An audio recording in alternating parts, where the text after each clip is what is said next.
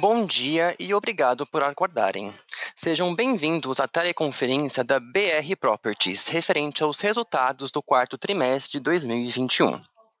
Estão presentes hoje conosco os senhores Martim Jaco, diretor-presidente, André Bergstein, diretor vice-presidente financeiro e DRI. Informamos que esse evento está sendo gravado e que todos os participantes estarão apenas ouvindo a teleconferência durante a apresentação da BR Properties. Em seguida, iniciaremos a sessão de perguntas e respostas, quando mais instruções serão fornecidas. Caso algum dos senhores necessite de alguma assistência durante a teleconferência, queiram, por favor, solicitar a ajuda de um operador digitando asterisco zero. Este evento também está sendo transmitido simultaneamente pela internet via webcast, podendo ser acessado no endereço www.brpr.com.br/ri, onde se encontra disponível a respectiva apresentação. A seleção dos slides será controlada pelos senhores. O replay deste evento estará disponível logo após o seu encerramento. Gostaria agora de passar a palavra ao senhor Martim Jaco, que iniciará a apresentação. Por favor, senhor Martim, pode prosseguir. Bom dia a todos e obrigado pela presença e o interesse no call de resultados da BR Properties referentes ao quarto trimestre de 2021 e, consequentemente, ao fechamento do ano inteiro de 2021. Apenas para entender a dinâmica, eu vou fazer uma breve introdução, dando os principais destaques, os principais highlights do quarto TRI do ano de 2021, seguido por um detalhamento que será feito pelo André Bergstein e um encerramento com a sessão de Q&A, onde a gente vai deixar o tempo suficiente para dúvidas e questionamentos que todos vocês possam ter. Então, partindo então para a primeira etapa da introdução, né, os principais destaques, mais uma vez, a gente tem que dizer que o grande destaque da companhia está nas suas operações. Né? Novamente apresentaram resultados fortes e positivos, mesmo num cenário complexo e num contexto muito desafiador, pelos motivos que já são conhecidos de todos, né? pandemia e o próprio cenário macro. Tá? Da mesma maneira que a gente teve operacionalmente esses resultados de 2021, também foram os destaques que a gente teve no ano anterior. Então, começando pelo primeiro destaque operacional, que seriam locações. Locações é sempre o principal ponto da companhia, a principal preocupação, a ocupação dos seus edifícios. Isso foi, de novo, o grande destaque, não só no trimestre, no último trimestre de 2021, mas também durante o ano inteiro de 2021. Durante o ano de 2021, a nossa vacância caiu 6 pontos percentuais, atingindo um total de locações de 11 eh, de 100, 100 eh, mil 111 mil metros quadrados de novas locações, que foi novamente um dos melhores anos da companhia, está entre os top 4 dos 15 anos que a gente tem de história da companhia. Se a gente considera os eventos subsequentes de janeiro, né, com as locações que a gente fez no parque da cidade, isso representa mais um ponto e meio de redução da vacância, ou seja, um total de sete pontos e meio de redução da vacância, que é um volume muito grande de redução todas as absorções elas ocorreram no portfólio como um todo, não teve uma região específica, ou seja, a gente teve locações feitas em São Paulo, locações feitas no Rio de Janeiro, o que mostra a assertividade da estratégia de posicionamento nos edifícios que nós fizemos a partir de 2016, que basicamente a gente se concentrou em empreendimentos que oferecessem para os inquilinos o full package. O que, que é o full package? Seria todas as especificações técnicas estado da arte, além do transporte público e do serviço. É o que vocês já sabem, que nós denominamos de AAA BR Properties. Esse posicionamento decorreu de todo o relacionamento que a gente tem com os inquilinos, com os nossos ocupantes, com os nossos clientes, o entendimento que a gente tem de suas necessidades. Isso, durante a pandemia, teve uma mudança muito grande, da qual a gente já estava preparado, porque a leitura da necessidade simplesmente se acelerou, mas a gente estava exatamente no caminho que os inquilinos precisavam. Daí decorre todo o volume de locações que a gente fez durante todo esse período. Quando a gente compara, então, o comportamento da nossa companhia com o mercado, aí a gente vê que a diferença é maior ainda. No mesmo período, ou seja, o ano inteiro de 2021, em São Paulo e Rio de Janeiro, o mercado como um todo, enquanto a BR Properties diminuía a sua vacância, ou seja, aumentava a sua ocupação, o mercado, de maneira geral, ele aumentava a sua vacância. É, durante 2021, respectivamente, São Paulo e Rio de Janeiro, as absorções líquidas foram negativas, de 140 180 mil e 14 mil metros quadrados, respectivamente. Então, isso mostra a diferença grande, né? Um portfólio da BR Properties sendo ocupado e o mercado, de forma geral, sendo uh, apresentando maior vacância. Né? O ponto positivo é que a gente já vê um janeiro muito forte, geralmente janeiro tendia a ser um mês mais parado, né, com o fechamento da, das operações das companhias, né, incluindo da BR Properties, é, terminando um ano, mas janeiro já, passou, já foi muito forte, como a gente mostrou ali no próprio Parque da Cidade, uma transação de mais de 9 mil metros, e as informações que vêm do mercado é que também o mercado já começa a reagir de maneira geral bastante positivo, né? o que mostra então que 2022 deve seguir essa então devemos continuar reduzindo e ainda mais a, a, a nossa vacância ao longo do ano, uma vez que o cenário está mais favorável do que estava anteriormente, com toda a incerteza que a gente tinha da pandemia, hoje um pouco mais controlada, pelo menos mais conhecedores das formas que a gente tem que atuar. Então, sobre locações, de novo, um grande destaque, grande importância da gente eh, reduzir essa nossa vacância. Outro destaque operacional vem para a parte de aquisições, né? E de novo, sempre de forma oportunística, ou seja, não temos nenhum guidance quanto ao, quanto temos que é, adquirir, sempre é de forma oportunística. Se a gente encontra a, a propriedade na localização correta, pelas condições corretas, dentro do ciclo de recuperação correto e que nos gere os resultados que a gente espera para o nosso acionista, aí a gente faria as aquisições e durante o ano de 2021 a gente tem uma série de aquisições feitas e, e e muito bem sucedidas, né? Iniciando no começo do ano pelas duas torres uh, do Parque da Cidade que faltavam. anterior nós tínhamos feito no ano de 2020. Compramos as, essas duas torres, fizemos então 102 mil metros. E informação importante está aí no material: a gente tem praticamente um terço de todo o empreendimento já alocado num período de aproximadamente 12 meses. Lembro que sempre a nossa estratégia foi alcançar o 80% em 24 meses, então a gente está indo num ritmo muito bom, como a gente tinha planejado originalmente. Outra aquisição muito importante que nós fizemos, e num segmento que a gente vem crescendo muito nos últimos 3, 4 anos, no setor logístico, com a aquisição do Galpão Centauri em Jarinu. São 63 mil metros quadrados que já nasceram pré-locados, vocês já sabem que a gente já avisou isso há uns 7, 8 meses atrás, quando fizemos essa aquisição, já estava pré-locado 100% para uma multinacional de primeiríssima linha, e hoje a gente já tem a construção finalizada, os documentos emitidos, a BCB, a BITSE, e o próprio ocupante já iniciou todos os seus trabalhos de fit-out na parte de estanteria. Então, portanto, o efeito já dessa receita, 63 mil metros, a gente deve enxergar a partir do segundo TRI desse ano.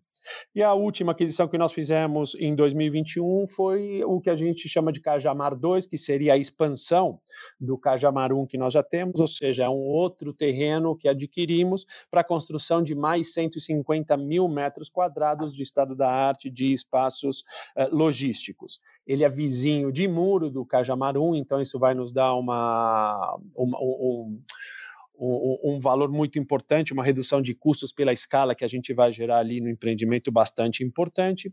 Cajamarum já está praticamente con concluído, nos próximos dois meses a gente deve ter as construções encerradas, conversas de locação vão muito bem. E o interessante, voltando ao Cajamar 2, essa aquisição ela foi feita através de permuta, ou seja, não teve nenhum dispêndio de caixa ainda, então isso não traz nenhuma pressão ao caixa da companhia. Né? Então, esse foi o segundo ponto a respeito das aquisições que a companhia realizou. E o terceiro ponto de destaque são as vendas. Né?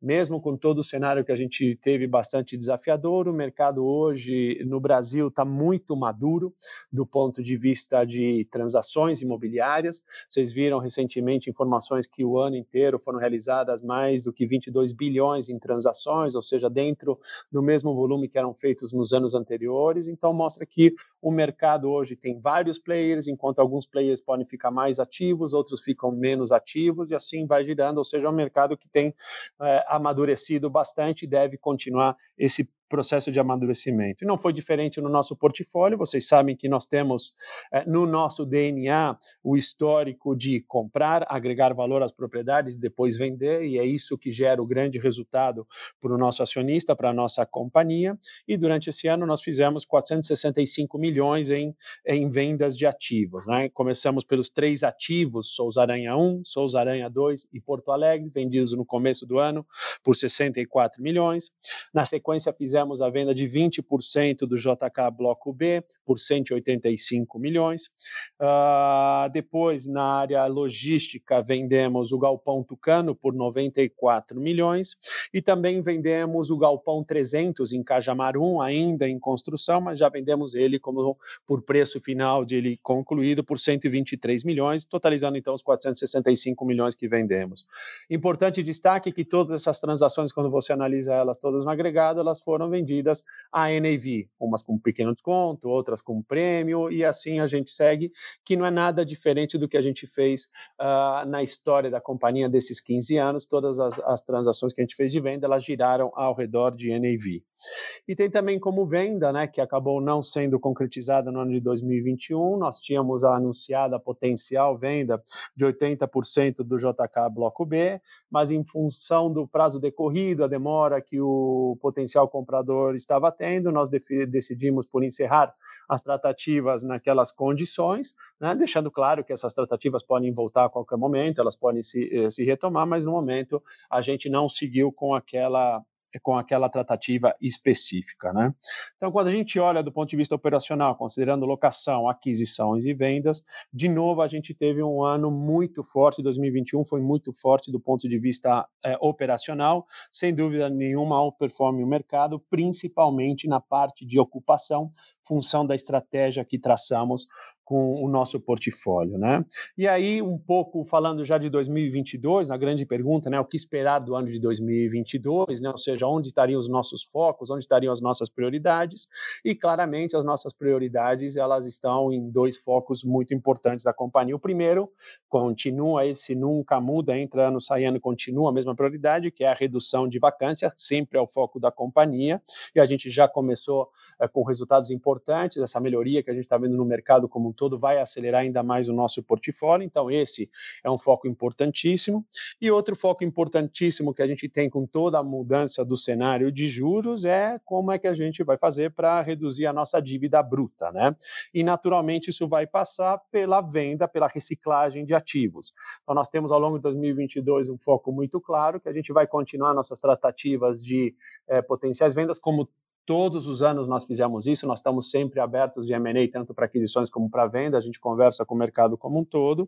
A gente quer sim dar uma ênfase a vendas ao longo de 2022 e uso desses recursos, é, quase que com certeza, que a gente vai utilizar para redução de dívida bruta e, com isso, diminuir o impacto do custo financeiro que nós temos com toda essa alteração é, da taxa de juros que nós tivemos ao longo de 2021 e continua ao longo de 2022, né?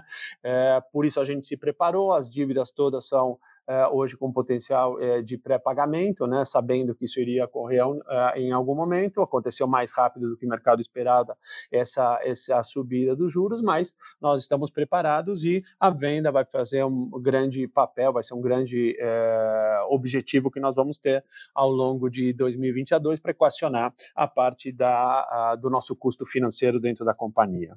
Então, esse seria um resumo de 2021 e um pouco do que a gente espera ao longo de 2022 mas agora para o melhor detalhamento dos resultados uh, por si, eu vou passar agora então para o André Bergstein. André, por favor. Obrigado, Martim. É, bom dia a todo mundo. Obrigado pela presença hoje no call. Então, como o Martim falou, em relação aos destaques financeiros do quarto TRI de 2021, eu, eu queria realçar os seguintes, os seguintes pontos. Primeiro, a gente teve em 2021 receita líquida de 326 milhões, que representou na mesma base de propriedades, ou seja, excluindo aquelas que foram vendidas, um aumento de 8% quando a gente compara com 2020. No quarto TRI, a receita foi de 81, 82 milhões, tá? correspondendo também na mesma base de propriedades a um aumento de 5% em relação ao quarto TRI de 2020.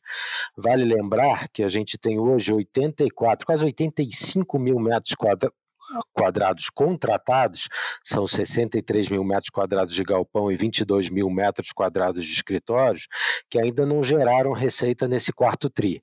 Seja no caso do Centauri, que a gente entregou agora e vai começar, seja no caso das contratações que a gente teve aí ao longo do último TRI de escritório e agora também em janeiro. É, O valor do aluguel médio por metro quadrado, né, por mês, das mesmas propriedades, no quarto TRI, apresentou um aumento nominal de 8,2% em relação ao mesmo TRI do ano passado. Esse aumento, esse 8,2%, né, ele leva em consideração os efeitos de rescisões e dos novos contratos celebrados, o que, dependendo da propriedade, pode gerar aumento ou redução no aluguel médio por metro quadrado no período. Considerando o efeito somente das correções anuais pelos índices de inflação, o aumento ficou muito em linha com os índices de cada contrato. Em uma parte GPM, hoje em torno de 60%, e a outra parte IPCA, em torno de 40% dos contratos.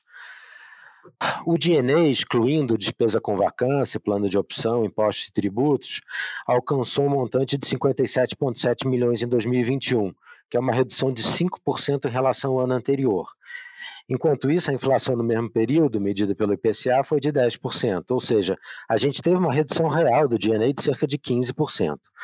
O nível de inadimplência da nossa carteira permanece em patamar muito baixo, se mantendo em apenas 0,1%.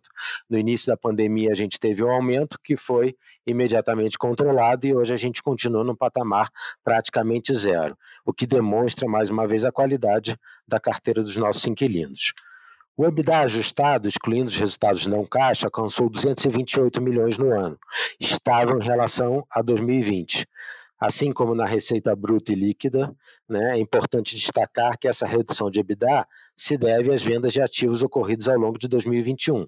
Desconsiderando esse efeito, o EBITDA ajustado de 2021 apresentaria um aumento de 5% em relação ao ano passado, a 2020. A despesa financeira líquida ajustada em 2021 foi de 128 milhões, obviamente representando um aumento de 92 em relação a 2020. Esse resultado, esse aumento é explicado pelo aumento da Selic entre março e dezembro, né, saiu de 2% para 9,25 ao ano e agora já em 10,75.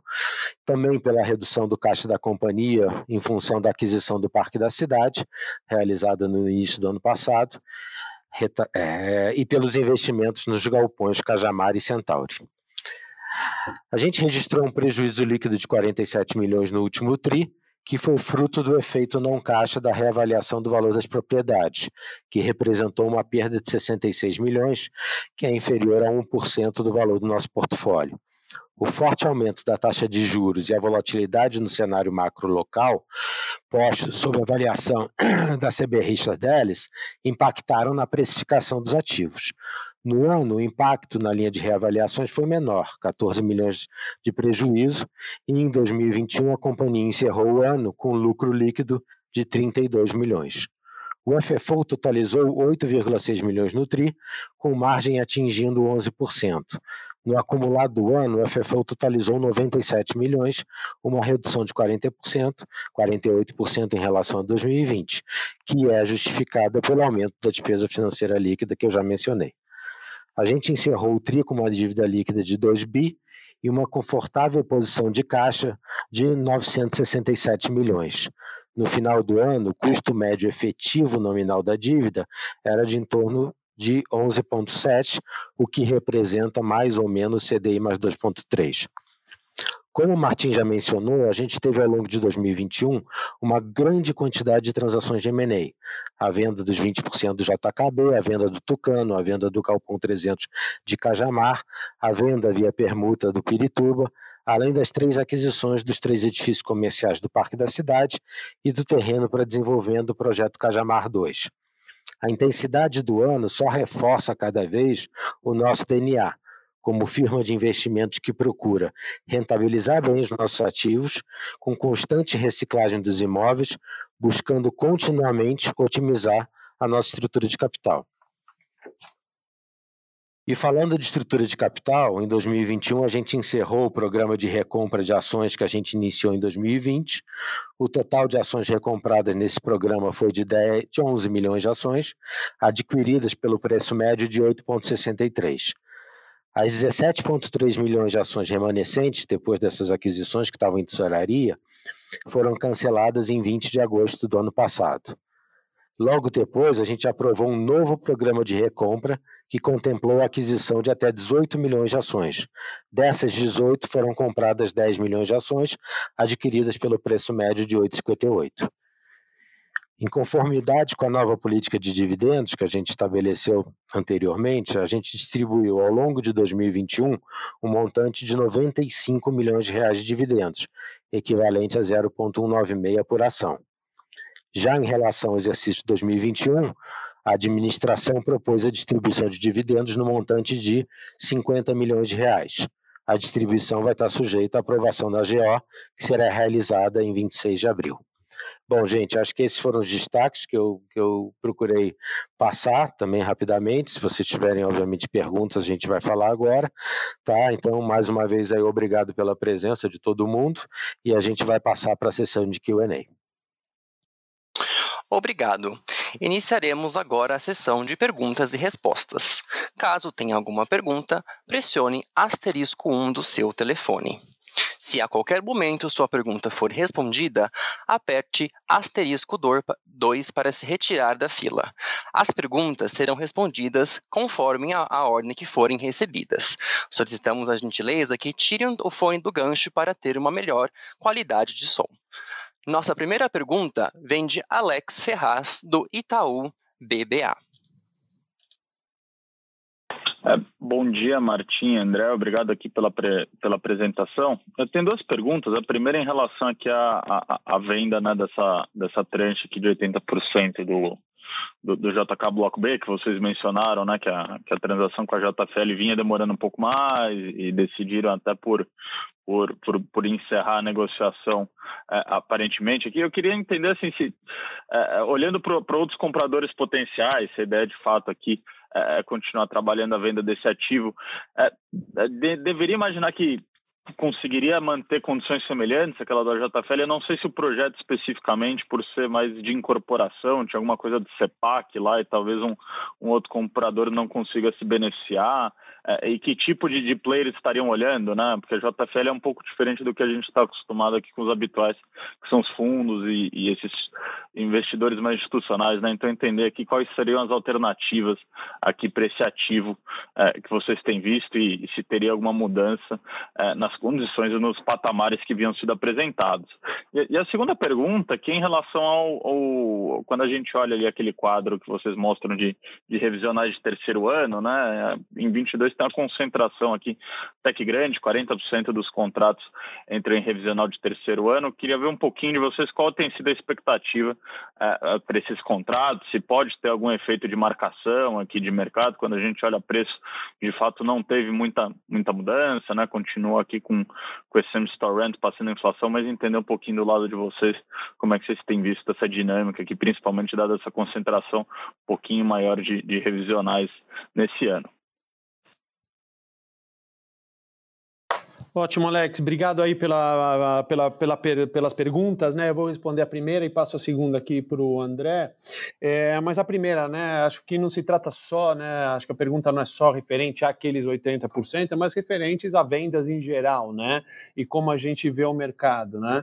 Eu acho que vale destacar, né? O ponto que eu tinha comentado anteriormente, né?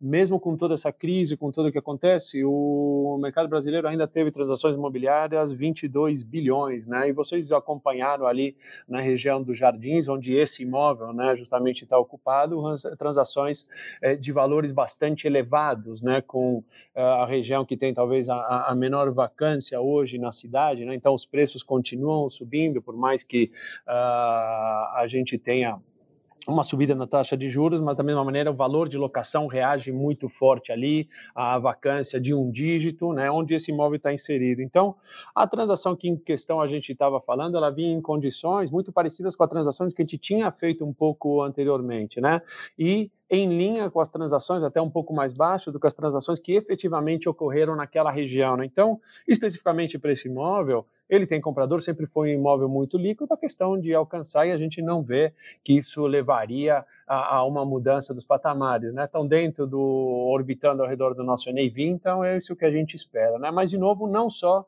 para essa propriedade, né? A gente tem um portfólio muito líquido, né? A gente tem uma, uma série de conversas, né? Todos os anos, esse ano não é diferente, uma série de conversas é, com uma série de outros potenciais investidores, é, aqui podemos ter aí discussões sobre essa propriedade, sobre outras propriedades, sobre um conjunto de propriedades, sobre imóveis no Rio, sobre imóveis em, é, em São Paulo.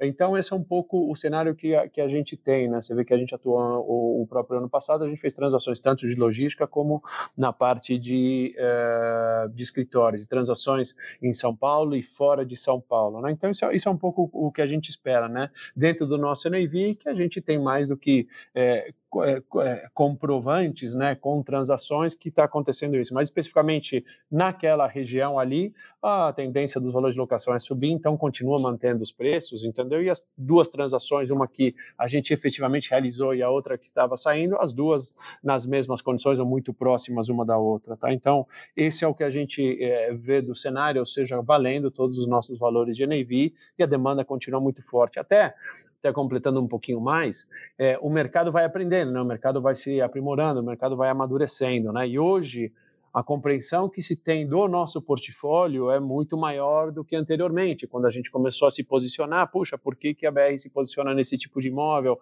Esse ainda não está desenvolvido, esse está em desenvolvimento, ainda tem vacância. Vocês viram o que foi acontecendo desde, desde o passeio, Plaza Centenário, agora o próprio Parque da Cidade. Né? Então, ele acaba hoje é, é, ganhando valor na percepção do ponto de vista do investidor, porque ele tem a demanda de ocupação, né? que é isso que é o crítico nas propriedades. Né? A propriedade é boa quando ela tem demanda de ocupação. E o nosso portfólio mostrou que, na contramão do que aconteceu até agora, né, a gente teve demanda de ocupação por nossa propriedade. Então, os valores nas mesmas condições, se efetivamente alguma coisa é, andar nessa propriedade e nos demais é, portfólio da companhia. Né.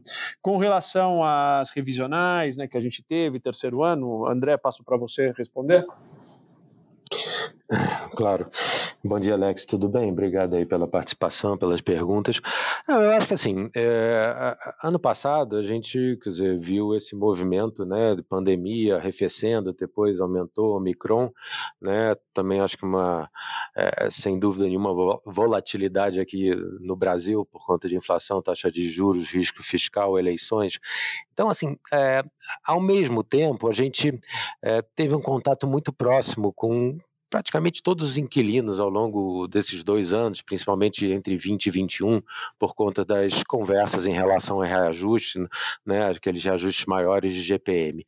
Então, assim, é, dentro do nosso portfólio hoje, eu não vejo assim é, grandes conversas, a não ser que o cenário mude um pouco, em relação a potenciais revisionais, seja para cima, seja para baixo nesse ano. Né? Lembrando sempre que é bom esclarecer, porque para eu sei que você sabe, mas alguns ouvintes, né, que estão aqui, né, que isso não é uma janela específica, é a partir de um determinado momento. Então, eu acho que dos dois lados, seja nosso, seja do inquilino, é um momento que a gente vai continuar, a gente tem conseguido reajustar e repassar a inflação, né, é, basicamente de forma integral entre IPCA e IGPM. Então, eu acho que a gente ainda vai continuar nessa dinâmica ao longo desse ano, né, vendo como é que o mercado, de forma geral, o cenário Brasil, Covid se comporta para poder é, começar a pensar em revisionais para cima, que, assim, dado né, assim, o fundamento do mercado, a gente sempre fala no mercado comercial, a pouca oferta que vai vir e tudo que a gente está vendo aqui no portfólio AAA vai acontecer, talvez mais para 23 do que 22, né, dependendo muito desse cenário aí do Brasil.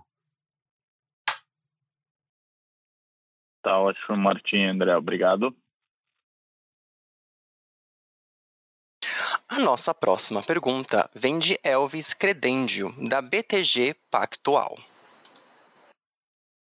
Bom dia, Martim, André. Tenho duas perguntas aqui também. A primeira, ainda nesse ponto dos aluguéis, né, dos preços de aluguéis, porque, como vocês bem colocaram, né, a atividade de locação da companhia foi muito forte aí no quarto TRI, em janeiro também.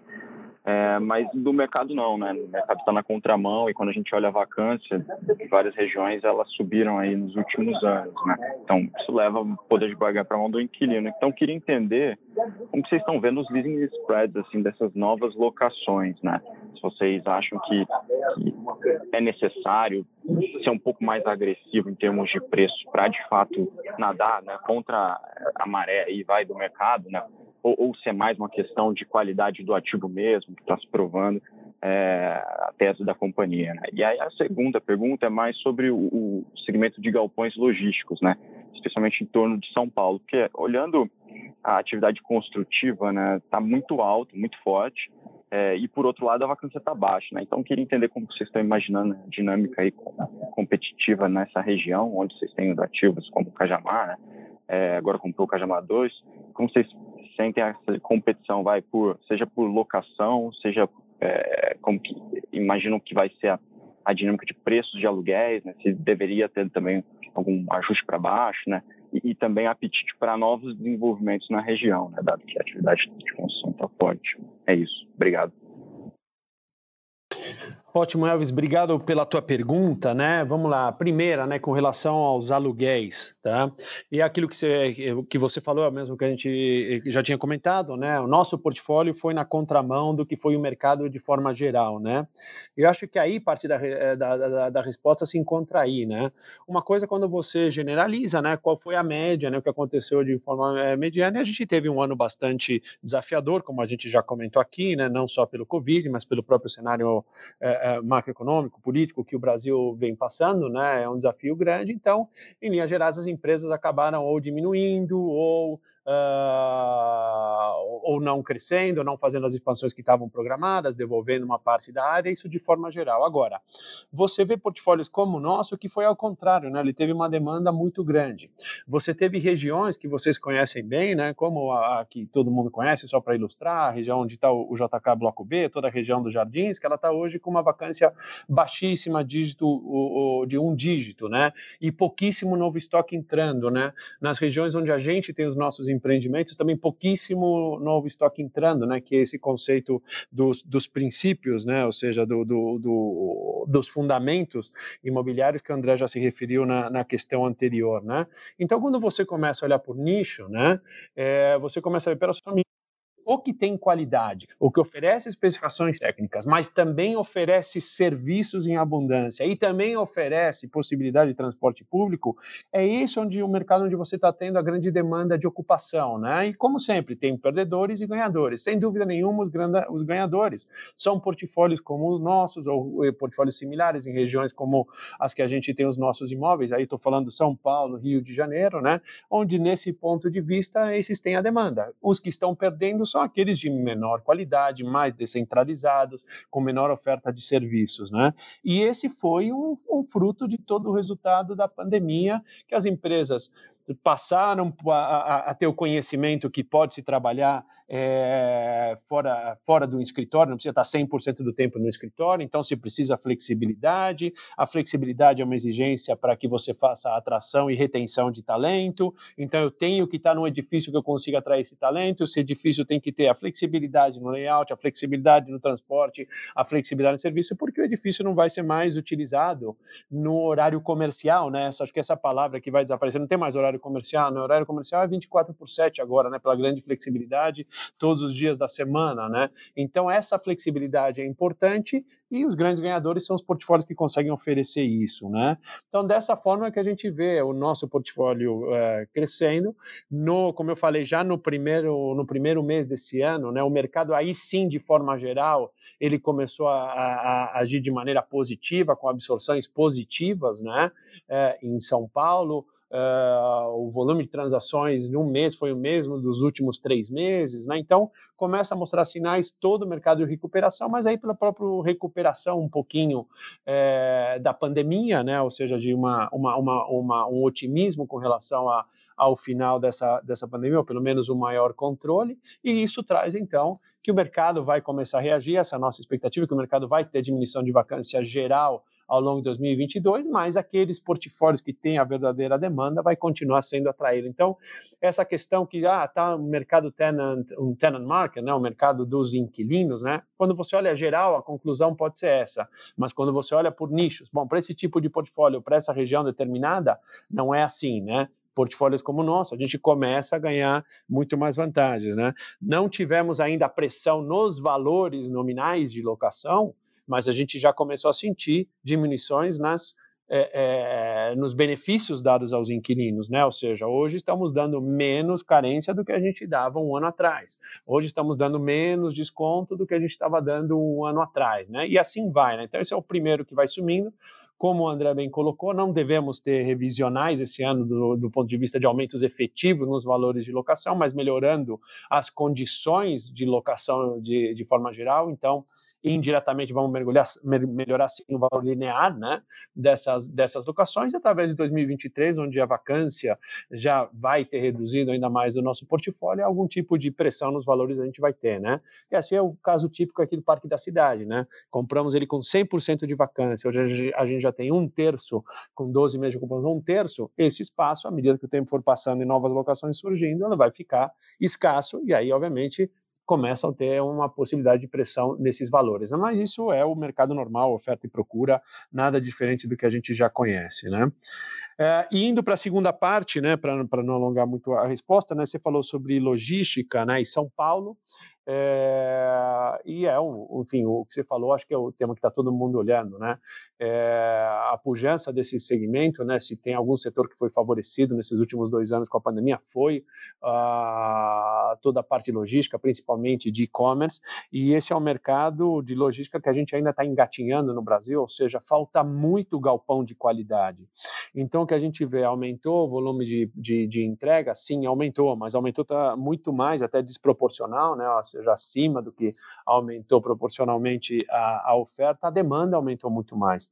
Então, o fato da gente é, o ano passado ter comprado uma propriedade já com um contrato de pré-locação 100%, né, 62 mil metros, né, você não vê isso no, no, mercado de escritórios, porque o escritório já é maduro, tem ofertas, entendeu? tem construções. No mercado é, de logístico ainda não, porque o mercado está muito mal ofertado em termos de qualidade. Né? Por isso você vê esse volumes grandes de pré-locação, como o nosso próprio prédio é, ali em Jarinu, e como as próprias conversas que nós temos no nosso empreendimento em Cajamar, né? e a escolha de Cajamar, próximo de São Paulo, Paulo foi óbvia por ser a proximidade ao maior centro consumidor né, é, de e-commerce do Brasil, então é uma região que tem uma demanda altíssima. Então, toda essa nova demanda que a gente vem é, entrando, ela não não nos atrapalha, né? Porque a gente está vendo muito mais demanda do que a gente teria capacidade de entrega nos próximos anos. Né? Então, essa é a nossa leitura. Então, é um mercado que já em 2021 a gente começou a ver crescimentos efetivos dos valores de locações, e ao longo de 2022, com todo esse cenário, toda essa, essa melhoria, a gente acredita que esse vai ser a retomada, a gente vai começar a ver então um crescimento maior ainda nos valores de locação nessas regiões, principalmente nas regiões mais próximas de São Paulo, pela demanda que a gente tem do centro consumidor ali do lado. Excelente, Martim. Ficou bem claro. Obrigado. Bom time. Obrigado a você, Alves. A nossa próxima pergunta é de Pedro Lobato, do Bradesco BBI. Bom dia, bom dia, Martim, André. Obrigado pela, pela apresentação e pela pergunta. Do nosso lado são duas também. A primeira é em relação a, a mais entender o que, que falta entrar no caixa, se tem alguma coisa para reconhecer aí no caixa depois desse, desses M&As aí, né, realizados aí, principalmente no segundo semestre. E a segunda em relação a mais atividade comercial no Rio, é, como é que vocês estão, como é que estão sentindo lá? Ainda está tá muito diferente de São Paulo e também em relação à possibilidade de venda de ativos lá. Obrigado.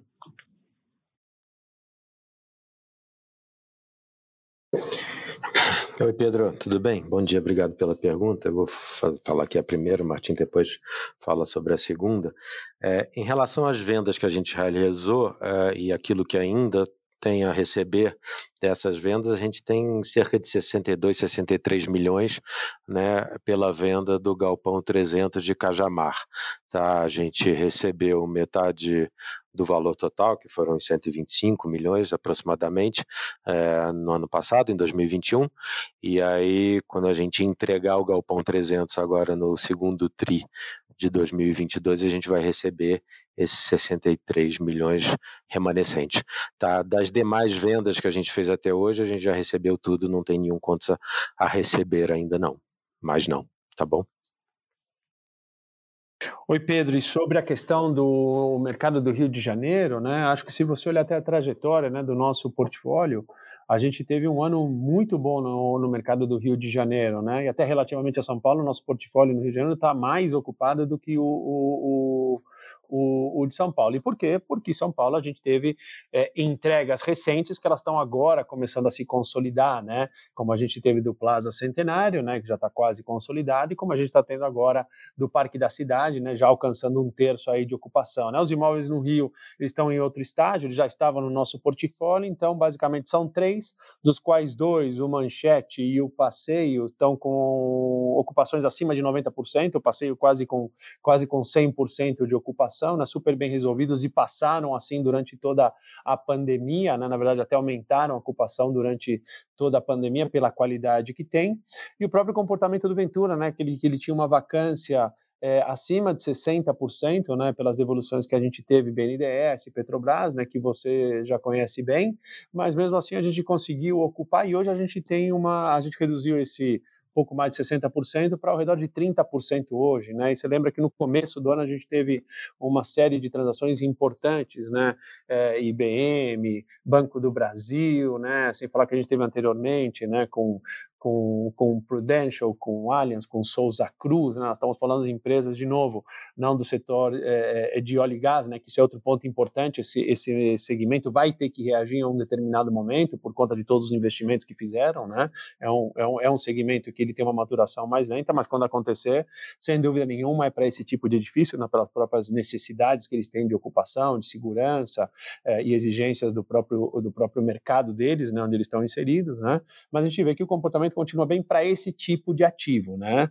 Naturalmente, é, São Paulo tem uma economia muito mais dinâmica que a do Rio de Janeiro em muitos mais setores, né? Mas o Rio de Janeiro vem logo atrás, entendeu? Então, por isso, para edifícios que tenham essas qualidades técnicas, transporte público, presença de serviços, a demanda continua existindo como existiu no nosso portfólio.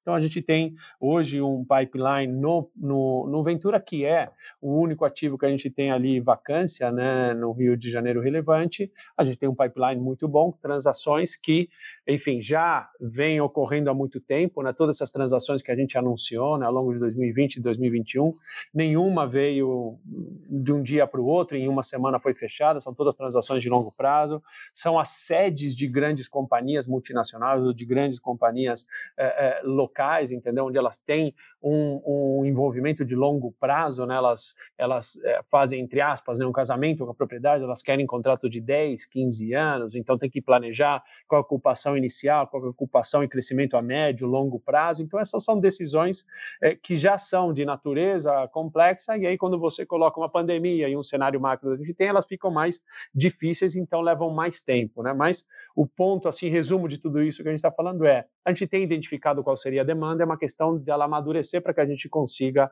efetivamente concluir essas locações. Tá? Então, continua na mesma toada, ou seja, muito parecido com o que a gente viu em São Paulo também.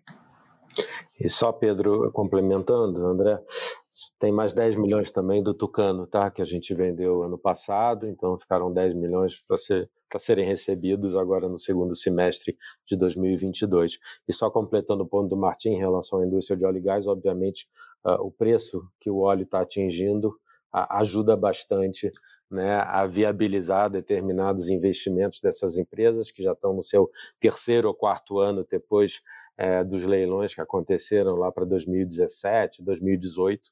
Então, isso também, com certeza, vai ser um incentivador para a ocupação dessas empresas que não foram as que ocuparam nos últimos dois ou três anos é, os novos escritórios no Rio de Janeiro. Perfeito, pessoal. Muito obrigado. Bom dia. Obrigado, Pedro.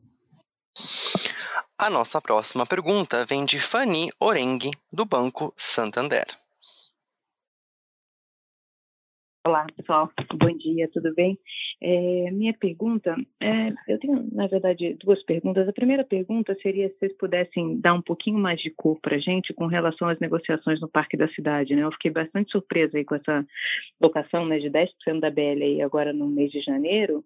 Então, queria entender como é que está tá evoluindo, se a gente pode continuar sendo surpreendido. Né? Então, acho que seria interessante dar um pouquinho mais de cor. E segundo, com relação a, a custo de dívida, né? acho que com essa postergação da venda, né, ali da, da torre do JK, volta o tema da, da alavancagem, né? Então, não sei se estão conseguindo, vocês acham que faz sentido conversar com, ban com os bancos sobre redução de spread? É uma coisa que está no planejamento de vocês? Ou vocês acham que o nível de spread hoje que vocês estão pagando já é um nível é, que o mercado está, né? Vamos dizer assim, né? É, só também entender essa perspectiva. Obrigada, pessoal. Oi, Fanny, obrigado pela, pela pergunta. Vou pegar a primeira aqui, passo para o André na segunda. Sobre Parque da Cidade, né? Essa locação, acho que ela surpreendeu o mercado, né? Porque a gente tem essas, é, essas transações são muito confidenciais que a gente tem, né? A gente vai levando até o último minuto quando a gente efetivamente assina e faz. Né? A gente não, não, não, não divulga é, guidance, o que a gente tem em locação, com que companhias, né? Na verdade, eu posso até te confessar que foi muito legal que ela saiu em janeiro, né? Mas essa é uma transativa que a gente estava esperando que saísse por novembro e por dezembro, né? Mas, de novo, pela característica que são transações grandes, né? Estamos falando mais de 9 mil metros, né? É, 9 mil metros de uma empresa que, enfim, que está em, em franca expansão. Então, você imagina a dificuldade que tem, quanto eu vou crescer, como vocês outras, que áreas eu preciso, né? Então, as, as negociações, elas acabam se estendendo e não por conta das condições comerciais, tá? Se muitas vezes nos perguntar, será que se abaixasse o preço ia ser mais rápido? Não, não é isso. A decisão está feita pela localização, as condições, entendeu? É o mercado mesmo que define, estão ali, entendeu? A questão é muito mais essa essa definição. Então a gente tem uma é, hoje uma velocidade de, de assinatura de contratos, né, muito menor do que a gente tinha lá atrás por conta dessa inconsistência. Mas ela começa a se acelerar, né, justamente porque o mercado começa a dar sinais de melhoria, pandemia eh, melhorando, as empresas hoje com uma visibilidade muito melhor e também porque elas estão paradas há muito tempo, né? tem muita coisa represada, né? Então o Parque da Cidade é exatamente isso. Nós sempre falamos, né, que a gente ia fazer transações com companhias grandes, as grandes séries de grandes companhias, né?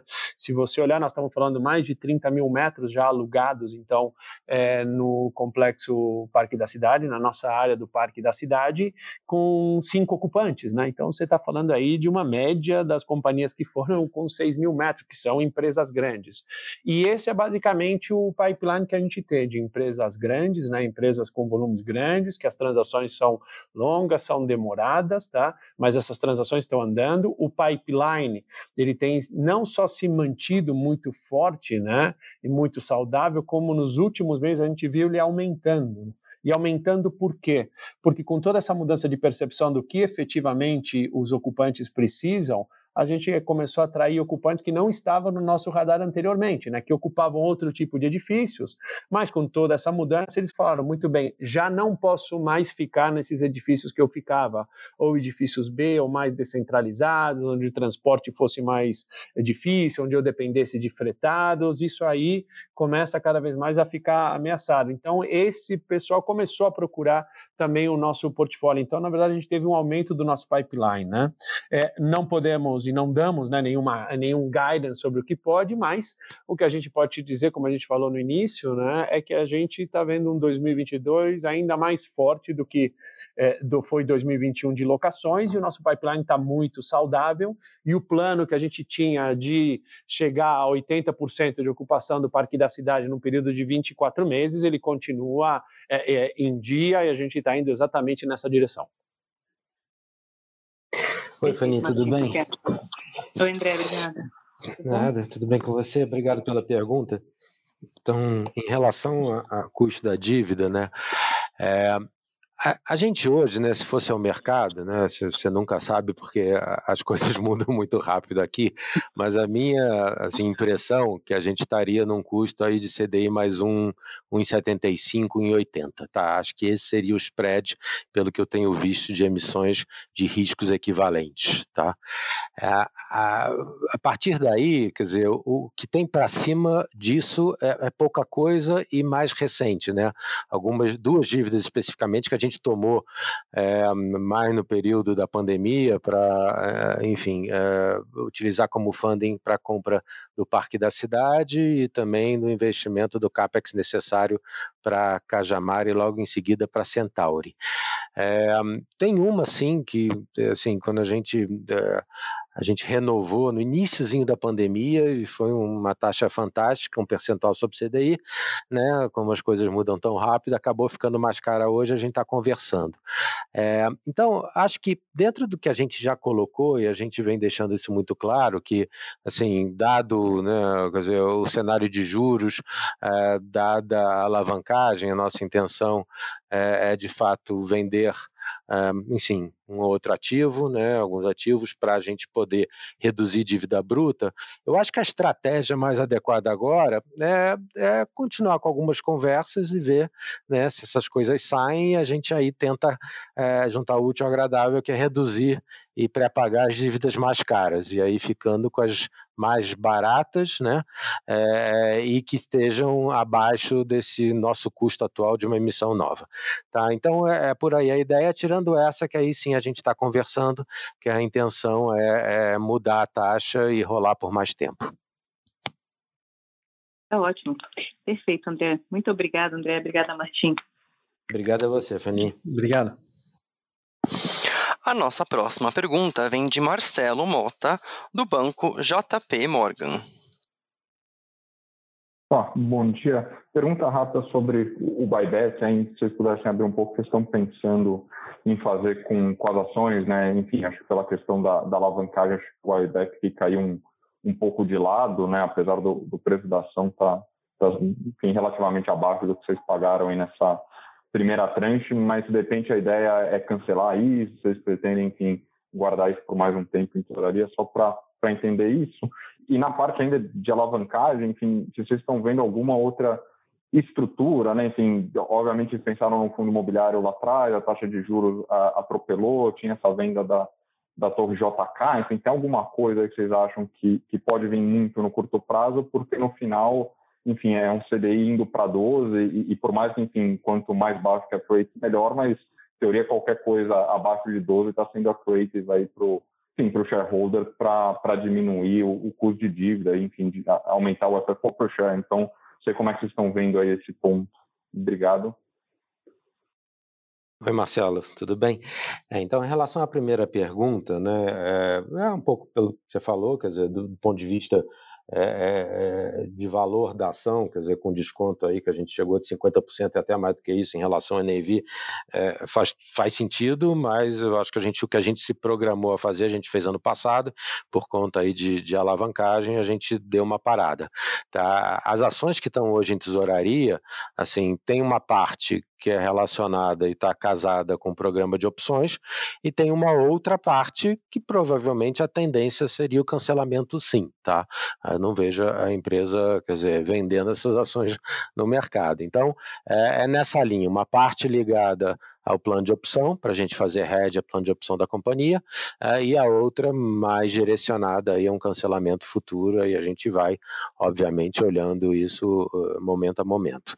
Tá? Com relação a, outra estrutura, olha, a gente está trabalhando, é o, o famoso né, é work in progress, então estamos trabalhando, falamos isso mais de uma vez, acho que sem dúvida nenhuma esse juro está subindo muito rápido, e, e a gente não costuma ficar parado em relação né, a essas coisas, as nossas estratégias que estão super claras, acho que para todo mundo. Né? Então a gente está trabalhando em assim, estruturas, o fundo de investimento imobiliário realmente é, não foi para frente por conta de um mercado com esse juro mais alto, né? a questão da venda, como o Martin já mencionou, mas assim, o mercado é grande, a gente tem boas ideias, costuma ter, o mercado também, e a gente está trabalhando em relação a isso. Perfeito. Obrigado, André. Obrigado, Mota. Encerramos neste momento a sessão de perguntas e respostas. Gostaria de passar a palavra ao Sr. Martim Jaco para as considerações finais. Por favor, pode prosseguir. Muito obrigado a todos pela atenção, pelas perguntas, pelo interesse, né? E eventualmente alguém que tem alguma pergunta, alguma dúvida que ficou, nossa equipe fica 100% à disposição de todos vocês. Muito obrigado e um bom dia a todos. A teleconferência da BR Properties está encerrada. Agradecemos a participação de todos. Tenham um bom dia.